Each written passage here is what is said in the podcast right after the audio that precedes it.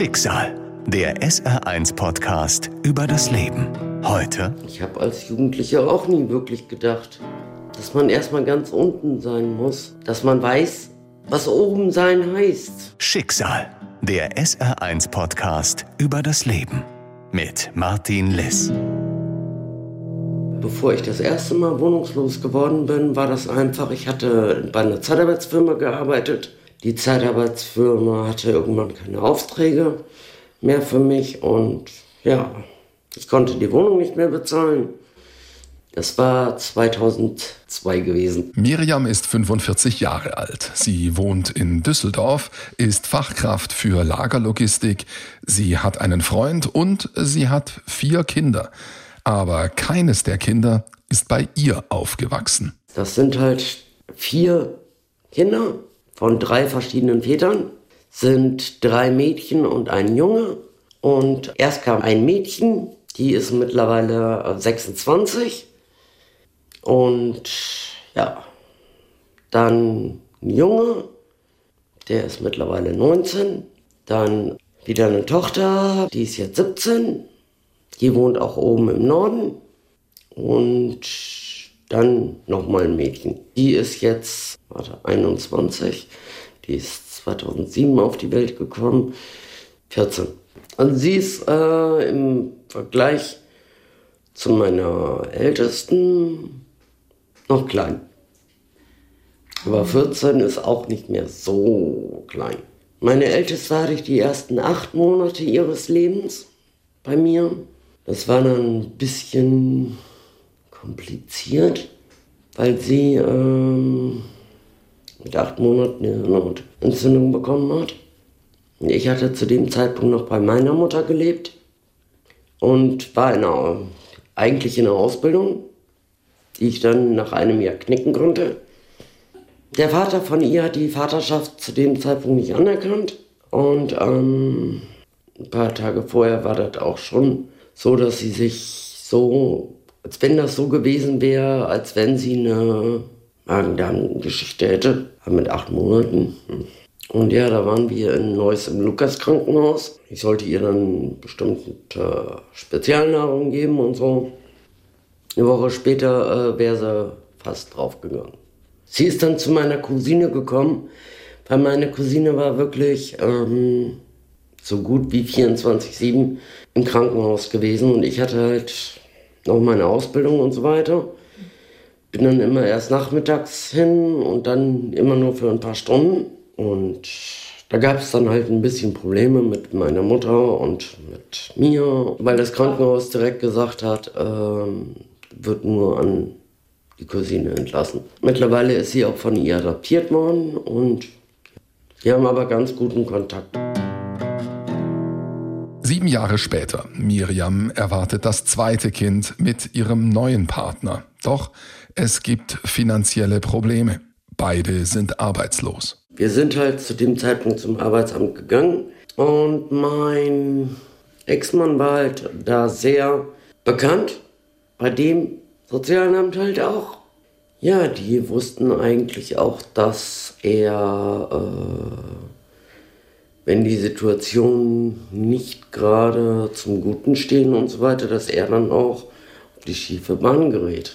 Und ich war zu dem Zeitpunkt äh, noch ziemlich am Anfang, aber ich war zu dem Zeitpunkt schwanger mit unserem Sohn. Und wir sind an einem Freitag dahin gegangen, weil wir nichts mehr im Kühlschrank hatten, nichts mehr an Geld hatten, um uns das zu kaufen. Ja.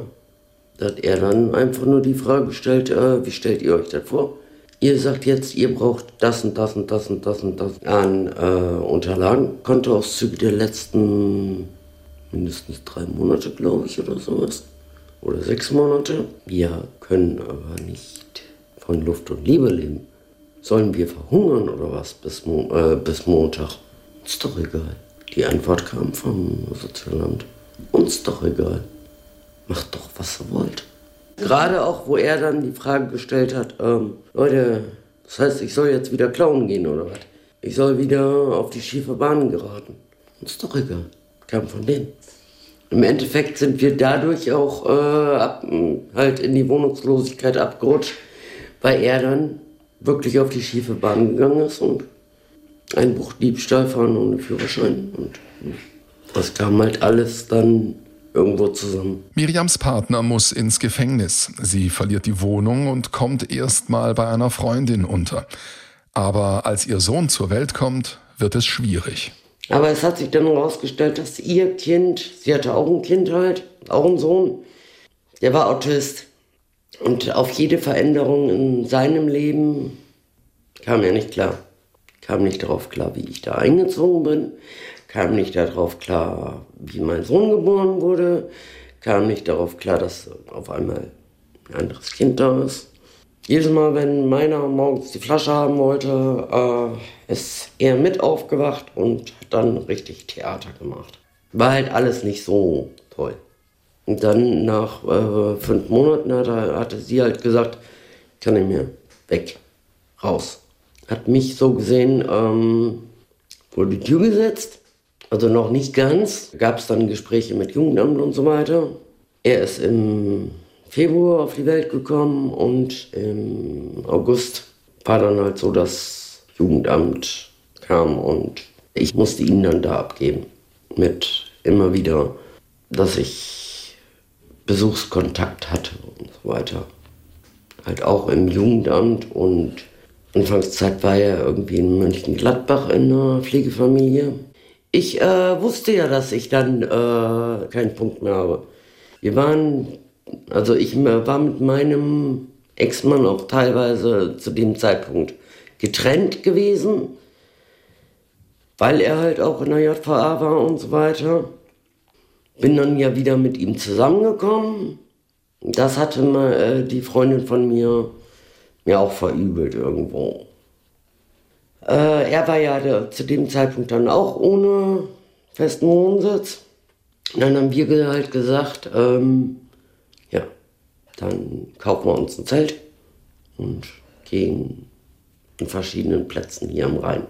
Wir haben das unter anderem hier am Vollmerswerter Deich, da die Ecke, so hinter so einem ähm, Gesträuch, sage ich jetzt mal. Da zum Beispiel oder Naturschutzgebiet Neueste Seite oder auch ähm, hier am Sandstrand. Da hatten wir uns dann einer Gruppe angeschlossen von circa zehn Leuten und 15 Hunden. Es wurde dann später Wagenburg Absurdistan. Wir hatten da einen Geme Art, man kann ja nicht Gemeinschaftsraum sagen, aber wir hatten einmal ein großes Zelt, so eine Art Pavillon da stehen gehabt, wo dann alle im Endeffekt drin waren. Da hatten wir auch einen richtigen äh, Herd drin gehabt der dann zwar über ähm, Gas läuft. Und nicht alle wollten sich daran beteiligen. An der Seite stand auch noch jemand anders, der da mit einem Wohnwagen gestanden hat. Ja. Es gibt Leute, die gesagt haben, ähm, man ist reinlicher. Also manche Leute sind reinlicher, wenn sie auf der Straße leben, als anders. Es gibt nur immer bestimmte Zeiten, wo man dann dahin gehen kann und so weiter, wie zum Beispiel Tagesaufenthalte äh, der Diakonie. Davon gibt es drei Stück hier in Düsseldorf halt. Da kann man halt duschen, Wäsche waschen. Ansonsten kann man da auch noch was zu essen kriegen. Frühstück, Mittagessen, Pott Kaffee. Ansonsten hatten wir unseren, unser Kochgerät, Campingkocher mit so einer kleinen Gaskartusche. Und ich hatte ja äh, normales ich weiß gar nicht mehr, ob das zu dem Zeitpunkt wirklich Hartz IV war. Und bin ja auch ab 2003 war ich dann wirklich bei 50-50 mit dabei. Oktober 2003 hatte ich angefangen, 50-50 zu verkaufen. Aber meine erste Zeitung, die ich verkauft habe, da war dann der erste Abdruck von Harry Potter drin und so. Der hatte reißenden, wie nennt man das? Absatz, genau. Das haben sie mir wirklich aus den Händen gerissen, ähm, wie, wie sonst was. 50-50. Düsseldorfs Obdachlosenzeitung. Das wird eine der stabilen Säulen in Miriams Leben. Ihr Leben, das sie im Jahr 2003 vor allem im Zelt verbringt. Sie hat intensive Erinnerungen an diese Zeit, aber nicht nur schlechte. Freiheit. Dann aufstehen, wenn man will. Nicht von jemandem abhängig zu sein. Nicht sagen zu müssen, ich muss jetzt dahin, ich muss jetzt dorthin, sondern ich kann dahin. Ich muss nicht, ich kann. Der Zusammenhalt ist auch halt ganz anders wie wenn man jetzt in einer Wohnung wohnt und äh, der hat da eine Wohnung, der hat da eine Wohnung, der hat da eine Wohnung. Man muss sich mehr zusammenraufen, äh, sage ich jetzt mal. Von denen leben jetzt mittlerweile keiner mehr. Gerade von denen, die, wo die Erinnerungen noch am besten dran sind und so. Gerade von denen lebt jetzt mittlerweile keiner mehr. Und die meisten sind wohl an Organversagen, Alkohol, Drogen.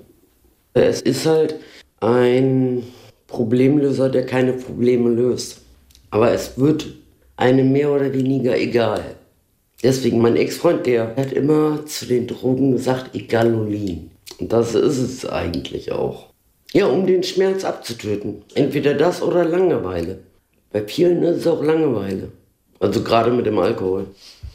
Es gibt Leute, die wirklich daran kaputt gehen. An der Straße. Ich kann es nur von mir sagen, äh, ich habe genug Leute daran zugrunde gehen sehen, gerade auch Alkohol und Drogen und so. Und habe gesagt, so will ich nie enden. Diese innere Stärke ist das, was Miriam hilft, die Zeit der Wohnungslosigkeit zu überstehen, mit all den Schwierigkeiten und kleinen Katastrophen, die damit verbunden sind. Wenn man am äh, Rhein steht und ähm, man wacht auf und packt gerade so sein Bein von der Isomatte und steht im Wasser. Hochwasser. Äh, das war halt Herbst 2003, sage ich jetzt mal. Wir standen mit der ganzen Gruppe da und mein Ex-Mann meinte noch so, ja, bald kommt Hochwasser. Ich habe das im Gefühl. Das Wasser ist schon näher gekommen und so weiter. Spätestens morgen Abend. Ich glaube eher, dass wir das heute Nacht kriegen. Und der selbsternannte Chef dann so, oh nee, passiert schon nicht. Was laberst du denn und so weiter. Am nächsten Morgen sind wir im äh, Wasser aufgewacht. Das weiß ja was, was dann den Stress gegeben hat. Mein Ex-Mann und ein anderer äh, Kumpel, die waren, die haben alle Sachen gesichert, haben das alles aus dem, teilweise schon aus dem Wasser rausgefischt und haben sich auf selbstgemachte Pontons ge, äh, gesetzt also, oder gehockt, wie auch immer, und haben das alles rausgehangelt, sag ich jetzt mal. Ja, haben sich halt nasse Füße geholt. Und wir hatten so eine Heizung. Kondensatheizung oder irgendwie sowas. Und ähm, die hatten wir halt. Und der selbsternannte Chef sitzt oben im Trockenen. Ich habe hier so kalte Füße vor der Heizung. Mir ist hier so kalt.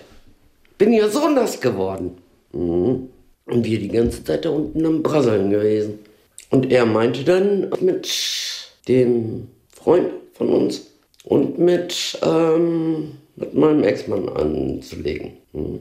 Hat meinem Ex-Mann die Nase gebrochen, vorher dem äh, Freund von uns äh, heiße Suppe ins Gesicht geschüttet. Oh, so, einen, so einen kompletten Teller, so. Ja, und dann haben die beiden sich halt mehr oder weniger geprügelt. Ich saß daneben.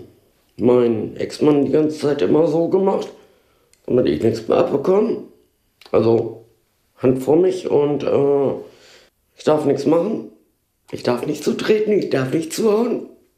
Der äh, Kumpel von uns, der hat dann die Augen ausgewischt mit der heißen Suppe und so. Und äh, daraufhin haben wir dann gesagt, komm, tschüss, wir gehen. Wir sind dann wirklich in dieses, äh, diesen Bürocontainer da. Das war früher ähm, Verkehrsübungsplatz. Da standen irgendwelche Container halt rum und daneben stand noch irgendwie ein Bauwagen. Der eine von uns hat sich äh, den, dann den Bauwagen äh, genommen und wir sind dann da in den einen Container rein mit zwei Hunden dabei. Wir haben halt äh, unsere Isomatten und, äh, und Schlafsack und so weiter mitgenommen gehabt und hatten das dann auf den Boden gelegt. Nach knapp anderthalb Jahren im Zelt wohnt Miriam jetzt in einem Container. Die meiste Zeit ist sie alleine dort. Ihr Partner ist wieder im Gefängnis. Ihr Hund stirbt nach kurzer Zeit. Und Anfang 2004 habe ich dann wirklich gesagt, äh, ich kriege hier keinen Fuß mehr auf die Erde. Ich bin erstmal weg. Man brauchte natürlich ein bisschen was an Geld. Ja, das war dann irgendwie Anfang des Monats. Und äh, ich habe dann gesagt, so, ich setze mich in Zug und fahre nach Wilhelmshaven. Habe mich dann hier noch richtig verabschiedet und so weiter. Dann wirklich gesagt, äh, ich versuche da nochmal ganz von vorne. Da er ja sowieso im Knast ist, gerade, ich kann nicht mehr. Das hatte weniger mit Unwohlsein zu tun, das hatte mehr damit zu tun, dass ich einfach keine Perspektive mehr gesehen habe. Ich habe gemerkt, du hast keine Arbeit, du hast keine Wohnung. Und das Problem bei äh, wirklich, wenn man auf der Straße ist, man hat keine Wohnung und kriegt keine Arbeit. Man hat keine Arbeit und kriegt keine Wohnung. Ja. Wie war das mit der Schlange, die sich in den Schwanz beißt? Teufelskreis halt.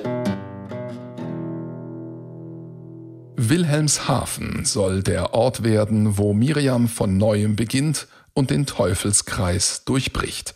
Um Geld zu verdienen und Kontakte zu bekommen, beginnt sie erst einmal auch dort die Obdachlosenzeitung zu verkaufen. Sie macht den Gabelstaplerführerschein und findet dann einen 1-Euro-Job bei einer Einrichtung, die Spielzeug für arme Familien sammelt und abgibt. Und sie entschließt sich zu heiraten allerdings im Gefängnis. Wir hatten dann halt vorher einen Termin ausgemacht und so weiter und wie man das halt bei Hochzeiten macht und so. Ich hatte die Ringe geholt und habe die dann mit in, in die JVA halt reingebracht. Ja, und dann haben wir halt standesamtlich da geheiratet.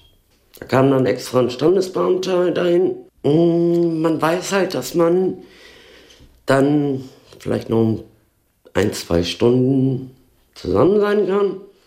Frau als Besucherin weiß, dass sie nachmittags wieder nach Hause fährt. Ist schon nicht gerade das, wie man sich eine Hochzeit vorstellt. Mit ihrem Mann, der weiterhin in Haft ist, bekommt sie das zweite gemeinsame Kind. Doch die Ehe übersteht die Haftzeit nicht. Miriam lernt im Norden einen neuen Partner kennen, der mehrfach drogenabhängig ist. Eine Beziehung wie eine Achterbahnfahrt. Mit ihm bekommt sie eine weitere Tochter. Beide Mädchen kommen auf Beschluss des Jugendamtes direkt nach der Geburt zu Pflegefamilien.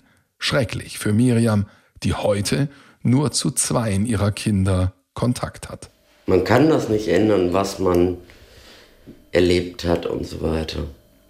Deswegen, klar, man, man will immer irgendwas verändern und so weiter, aber Geht eh nicht, also. Was soll's?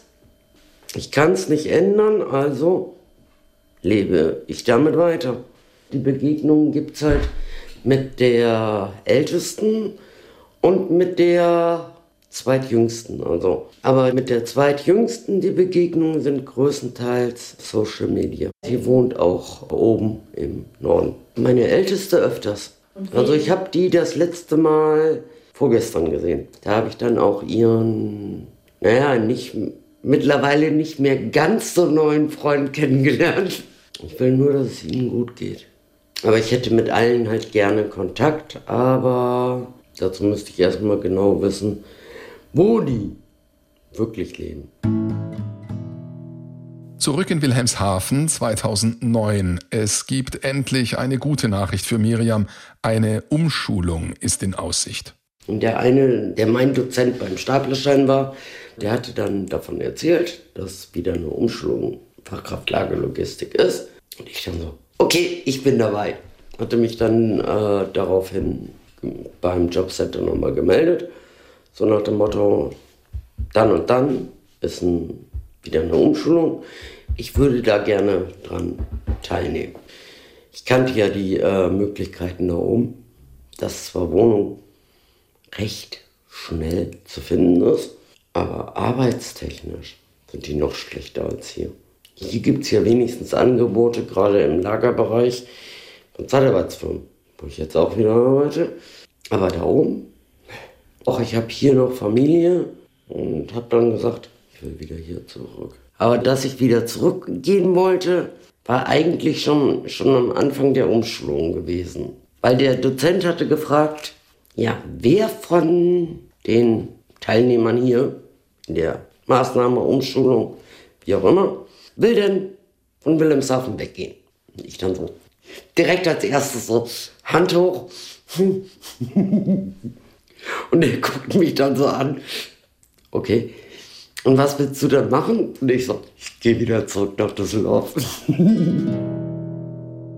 Es ist Februar 2011. In Düsseldorf ist Miriam erst einmal wieder ohne Wohnung. Ein paar Monate lang wohnt sie bei Freunden, mal hier, mal dort, bis sie schließlich im Herbst in der Einrichtung einer Ordensgemeinschaft unterkommt. Es gibt immer irgendwie einen Ausweg.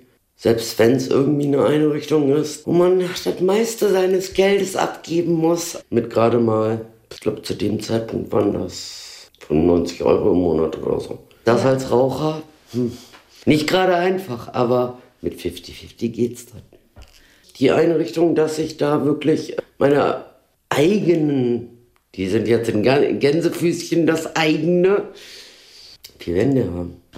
Weil man dann wirklich in einer äh, Einrichtung ist, die dann ein Zimmer zur Verfügung stellt, wo man schlafen kann, wo man, dann kann man da auch duschen, dann kann man da auch Wäsche waschen und es geht. Man kriegt da auch Essen. Man hat zwar sein eigenes Zimmer, aber man ist trotzdem nicht alleine. Sprich, wenn man jetzt zu den Essen nicht geht und so, dann kommen die wirklich ins Zimmer rein und gucken nach einem. Weil die haben halt noch einen Generalschlüssel oder wie man den nennt. Da können die halt die Tür halt auch noch aufmachen. Das waren Brüder. Heutzutage heißen die sowieso nur noch Franz-Freunde weil die Ordensgemeinschaft halt nach Aachen wieder zurückgegangen ist. Also früher waren es drei Häuser, nein, vier Häuser, fünf Häuser. Das ist einmal das Hauptgebäude, einmal die sogenannte Villa, okay, da gibt es aber nicht viele äh, Wohnungen. Und äh, die alten Gebäude sind aber mittlerweile abgerissen. Also keine Ahnung, was jetzt daraus wird. Mehrere Jahre verbringt Miriam hier. Ein Jahr in der Vollversorgung, dann wechselt sie in eine betreute Wohngruppe. Sie ist unglaublich dankbar dafür, dass es solche Einrichtungen gibt. Also wie 50-50, Ordensgemeinschaft oder Franzfreunde, im weitesten Sinne auch Sozialarbeiter überhaupt. Ohne die wäre ich wahrscheinlich selber untergegangen. Also. Da kann man noch so stark sein. Wenn man nirgendwo irgendwas die Reihe dann kriegt, dann geht gar nichts. Die meisten Menschen gehen nicht freiwillig auf die Straße. Ich habe es ja auch nicht freiwillig gemacht, also nicht wirklich freiwillig, weil ich da noch keine Anlaufstellen kannte und ich dann da eigentlich reingerutscht bin, auf gut Deutsch gesagt. Und das kann im Prinzip jedem passieren, sagt sie, ob durch Krankheit oder Jobverlust. Sie hat es jetzt endlich geschafft. Sie ist oben mit einer eigenen Wohnung, einem festen Job und einem Partner, der nett zu ihr ist. Aber aus der Negativspirale rauszukommen, das war wahnsinnig schwer. Deshalb wünscht sie sich mehr Respekt, nicht nur für die Wohnungslosen. Es gibt mehrere Gruppen, ja, aber da fällt mir auch äh, immer mehr auf, Kleider machen Leute. Weil jemand, der total runtergekommen aussieht, der fühlt sich im Inneren wahrscheinlich auch. Ich habe keinen Antrieb mehr. Also gerade auch vom, vom Gesicht her und so weiter. Und das sieht man meistens auch. Gerade die Augen, sage ich jetzt mal. Dass es einfach mehr Toleranz unter Menschen gibt. Die Blicke, die Blicke, die Gesten. Man kann aber auch trotzdem die Würde noch behalten weil man, äh, gerade wenn man jetzt an Zeitung verkaufen ist, äh, von unten auf einen herabgucken. Das ist eine Kunst, die man ganz gut beherrschen kann. Allein äh, wie man den dann anguckt.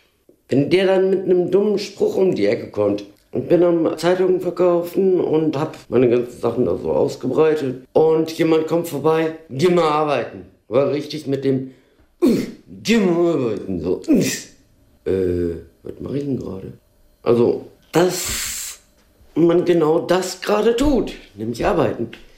Man verkauft ja die Zeitung. Man will ja auch nicht nur einfach nur gib mir, wie zum Beispiel ein normaler Bettler oder so, sondern man will ja auch eine Gegenleistung, nämlich die Zeitung. Nee, ich bin auch den ganzen Tag unterwegs. Ich verkaufe doch die Zeitung. Ich bin nicht hier, um für nichts etwas zu kriegen. Ich gebe ja auch was dafür. Und ich habe daher selber auch jeden Tag meinen inneren Schweinehund überwunden, dass ich überhaupt irgendwo was gemacht habe und so weiter. Und im Endeffekt bin ich ja auch mit Zeitung arbeiten gegangen. Also, was ich brauche, um glücklich zu sein. Einen geregelten Tagesablauf. Ansonsten Freunde, wo man wirklich sagen kann, das ist nicht nur ein Bekannter, das ist wirklich, auf den kann man sich auch wirklich verlassen. Da kann man auch wirklich sagen, hey, ich brauche Hilfe. Oder hey, mir geht's nicht gut, bitte lass mich in Ruhe erstmal heute. Oder was weiß ich. Ansonsten, man braucht nicht viel im Leben. Also, also Geld gehört nicht dazu. naja, was heißt gehört nicht dazu? Es macht nicht glücklich, aber es beruhigt ungemein. aber zu viel würde ich davon auch nicht haben wollen. Schicksal der SR1-Podcast über das Leben. Alle Folgen in der ARD-Audiothek und auf vielen anderen Podcast-Plattformen. Eine Produktion des Saarländischen Rundfunks.